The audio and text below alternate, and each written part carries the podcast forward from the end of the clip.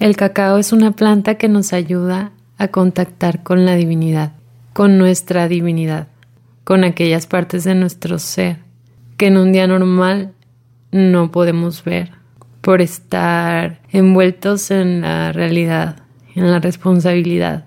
Aprovechamos ese espacio que se da para estar presentes y conscientes, conectar con nuestro corazón.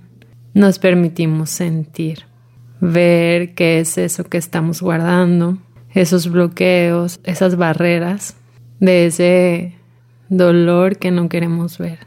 Aprovechamos la oportunidad y es un momento para estar con nosotros mismos. Es un momento para habitar nuestro cuerpo y empezar poco a poco a conocernos, a conocer nuestra, nuestra divinidad, nuestro ser, nuestra esencia, a permitirnos ser otra cosa fuera de las máscaras y la apariencia, para permitirnos ser dulces, para permitirnos ser amorosos con nosotros mismos y empezar a hacer esa transformación que se va a convertir en un regalo para el mundo. Y ahí es cuando empezamos a hacer semillas y empezamos a sembrar en nosotros mismos todo aquello que queremos ofrecer.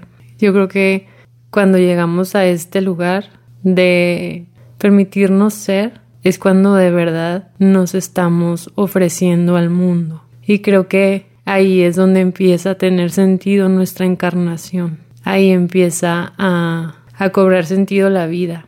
A veces tenemos miedo a lo desconocido y preferimos quedarnos en el dolor, en una zona segura, dolorosa, pero conocida. Y no nos atrevemos a, empezar a cuestionarnos, a empezar a cuestionar si nuestra vida podría ser distinta. Y estas ceremonias de las cuales solo somos instrumentos, son regalos de la divinidad para sanar. Y y es en parte inexplicable cómo la divinidad se manifiesta.